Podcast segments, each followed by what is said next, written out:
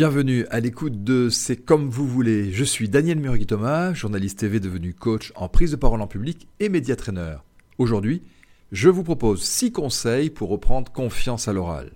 Si vous souhaitez aborder sereinement votre prochaine interview ou prise de parole en public, vous êtes au bon endroit. Premier truc, via de la visualisation mentale, vivez la première fois comme si vous y étiez. Vous vous apprêtez à pitcher devant des investisseurs ou encore à intervenir en conférence pour la première fois devant plus de 100 personnes? Voici la technique favorite des sportifs de haut niveau. Fermez les yeux et imaginez avec force que cela est déjà arrivé par le passé. Construisez un souvenir positif puissant en associant tous les sens. Images, son, Sensation physique, goût. Vous connaissez sûrement cette technique du VACOG utilisée en PNL. Votre cerveau ne fait pas la différence entre la réalité et ce qui a été puissamment imaginé. Le moment venu, vous vous sentirez en pleine possession de vos capacités avec un sentiment de déjà vécu. Deuxième exercice pour gagner en confiance, trouvez-vous un modèle. Vous connaissez sûrement parmi vos collègues ou dans votre entourage une personne qui réussit très bien ce que vous redoutez de faire. Prenez-la pour modèle. Entrez en relation avec elle, observez-la, imitez-la. Vous serez surpris de voir combien reproduire des attitudes, des comportements confiants qui marchent chez quelqu'un d'autre développe la confiance.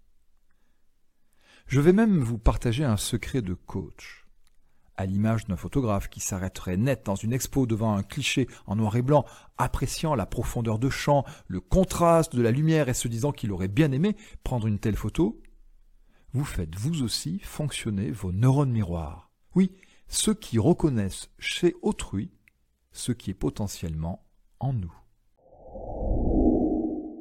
Truc numéro 3, connectez-vous à votre enfant intérieur et faites comme si. Voici un exercice particulièrement ludique et qui marche. Repensez à la période où, enfant, vous vous mettiez à imaginer que vous étiez quelqu'un d'autre, à jouer pour de faux.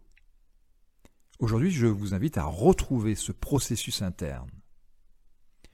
Si vous aviez confiance en vous, comment vous comporteriez-vous dans cette situation? Comment bougeriez-vous? Qu'est-ce que vous penseriez? Que vous diriez-vous? Quel personnage public donneriez-vous à voir? Pour répondre à ces questions, vous devez vous mettre dans un état de confiance maximum. Agissez comme si, dans un premier temps, puis oubliez le comme si. À la longue, cela deviendra une nouvelle habitude pour de vrai. Quatrième truc, réalisez votre propre épisode de Retour vers le futur. Le principe est là encore un jeu d'enfant. Il consiste à vous projeter dans le futur afin d'examiner rétrospectivement ce qui vous arrive en ce moment. Vous verrez, cela permet de relativiser en vous apercevant euh, qu'au final, ce n'est pas une si grosse affaire. Prêt? Alors, je vous demande de vous imaginer devenu une vieille personne en train de vivre vos derniers moments. Je sais, ce n'est pas très réjouissant. Vous êtes dans votre chambre, entouré de vos proches en visionnant le film de votre passé, voyez-vous émerger l'épisode qui vous préoccupe tant, là, aujourd'hui? Non? Alors souriez, levez-vous, tapez très fort dans vos mains en disant Yes, yes, yes et passez à autre chose.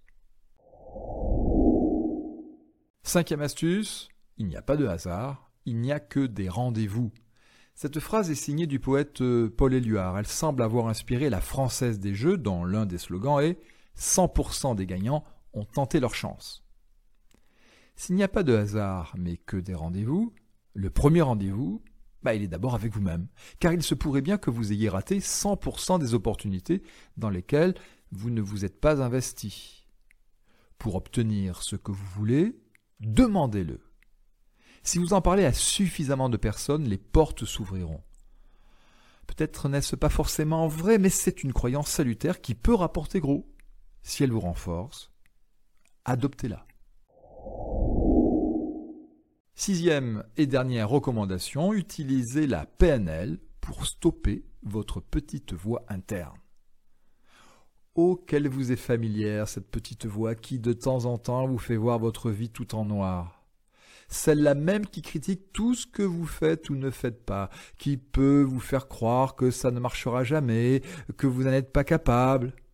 Alors la prochaine fois où elle se manifeste, je vous invite à lui faire un tour à votre façon, ou plutôt à la façon de la programmation neurolinguistique.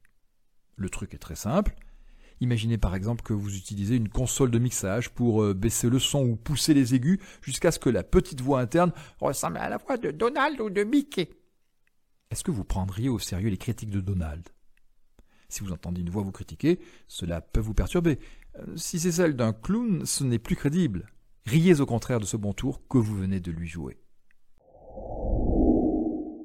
Ce podcast est terminé. Vous avez envie de travailler votre confiance et votre impact à l'oral? Découvrez mon offre de formation et de coaching sur www.laboîteauximages.com.